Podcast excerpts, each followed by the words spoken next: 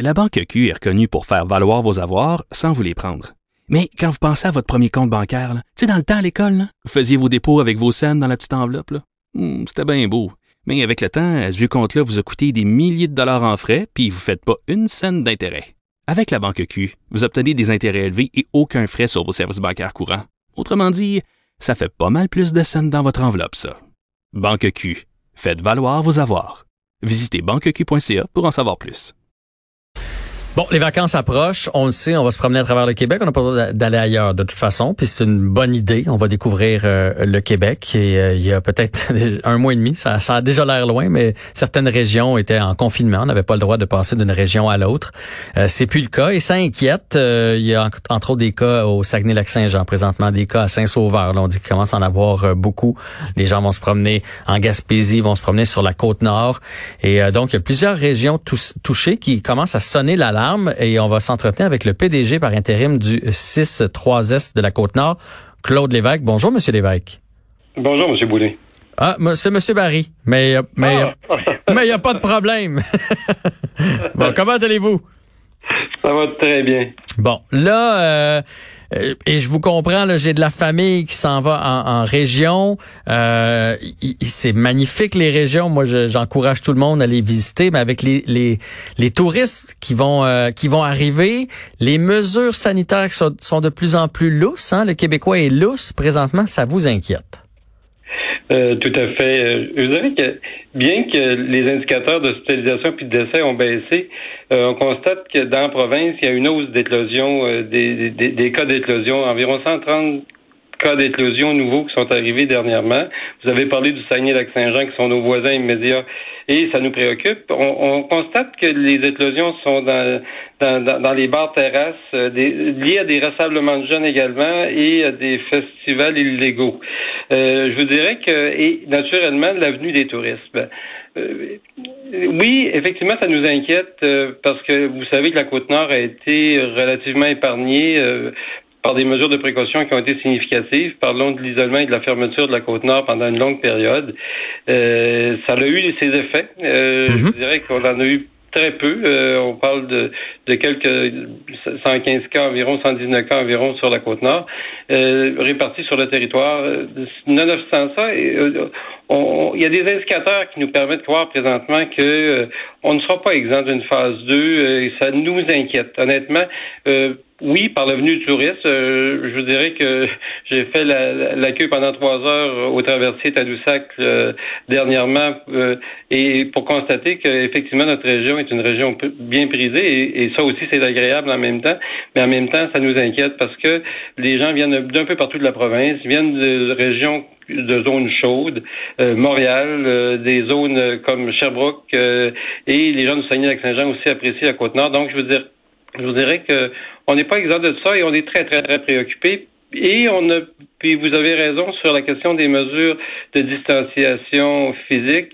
Euh, on, remarque un relâchement important de notre population. Euh, je suis dernièrement, je suis allé euh, à l'épicerie. Je suis un des seuls à porter le masque. bien que les épiciers font des mesures assez intéressantes de nettoyage, de précaution, on attend à la ligne à l'extérieur, mais à l'intérieur, je vous dirais que la population en général, on dirait qu'on y croit peu. Ouais, ouais. Ben, ben moi, là, Monsieur Lévesque, j'ai de la famille en région. J'ai entre autres un de mes bons amis qui est agriculteur là, dans le coin de Saint-Tite. Puis euh, lui, il, croyait pas ça quand je disais que nous autres à Montréal, j'avais des flèches pour me dire dans quel sens où aller dans mon épicerie, puis qu'après ça, il y a quelqu'un qui me disait à quel guichet j'allais, puis c'était un après l'autre. Il en revenait pas des mesures qu'on avait.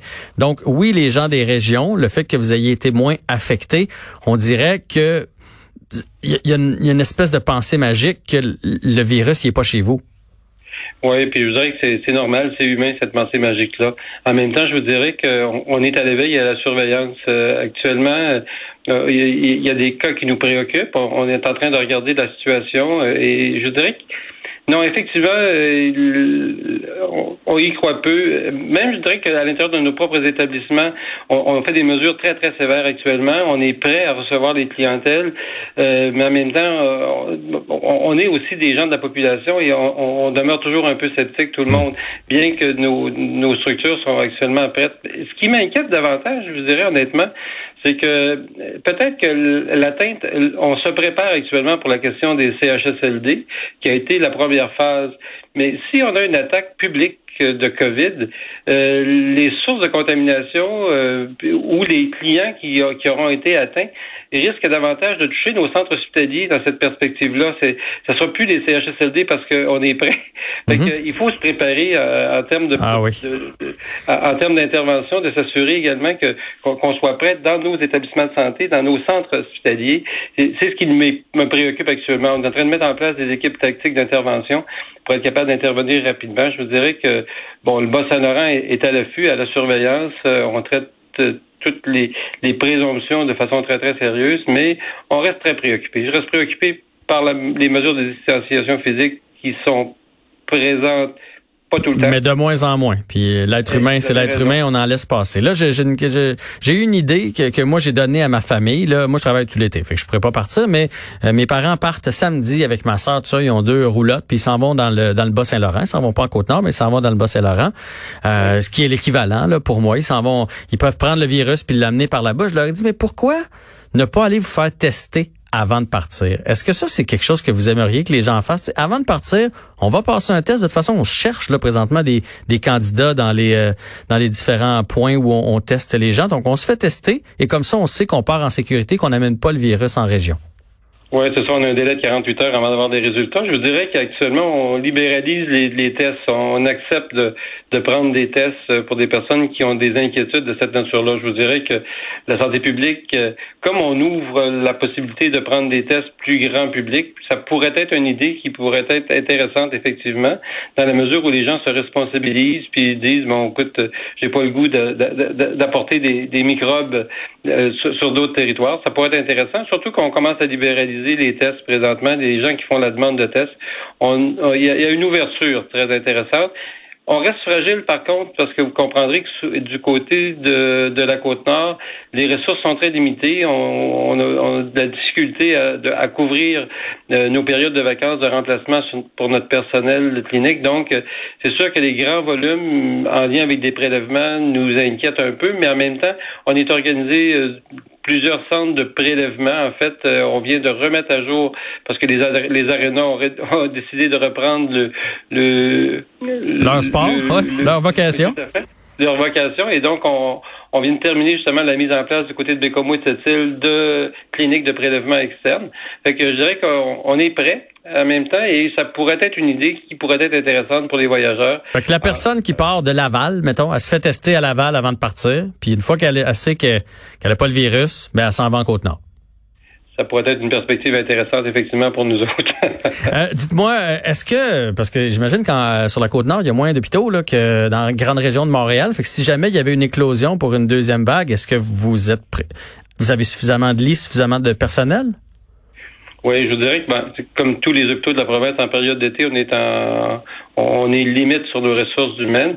En même temps, vous comprendrez que la région de, de la Côte-Nord est une région qui est à, la desserte est avec Québec pour tous les cas mhm. euh, de COVID positif. Donc euh, oui, on est capable de stabiliser nos, nos, nos, personnes qui seraient malades, les intuber, et il y aura un transfert qui se ferait à ce moment-là vers la région de Québec euh, de façon. Il y a des corridors de services d'ailleurs. On a déjà d'ailleurs transféré quelques clientèles dernièrement. Là, parlons d'une cliente entre autres qui vient d'être transférée, justement une personne COVID positif qui a été transféré, puis un corridor de service qui a été très, très, très, très euh, efficace.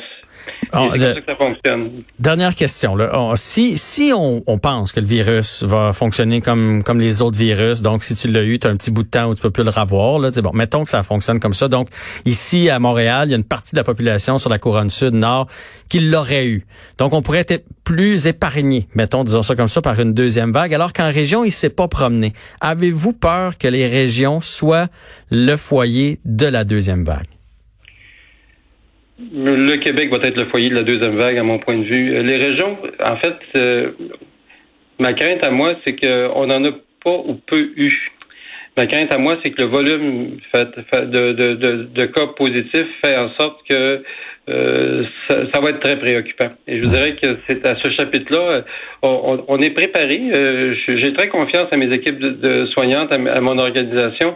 En même temps, comme on l'a pas vécu, on ne sait pas à quoi on peut on peut s'attendre. Euh, C'est quand on a les deux pieds dedans, quand ça arrive dans un centre d'hébergement, que, que les employés décident de pas rentrer le matin, qu'on doit faire des tests, puis qu'il faut remplacer une équipe de 20 personnes de façon instantanée pour être capable d'assurer le soin et service à la population. C'est là où est-ce qu'on voit la capacité qu'une organisation a de, de, de réagir. Je vous dirais que sur le plan théorique, actuellement, on est, on est assez ferré. Euh, je dirais que nos équipes, nos SWAT teams sont en train de s'articuler de façon très, très en prévention et en intervention. Mais en même temps, c'est quand on est sur le terrain que ça se passe qu'on voit nos lacunes puis nos, nos réajustements obligatoires rapides.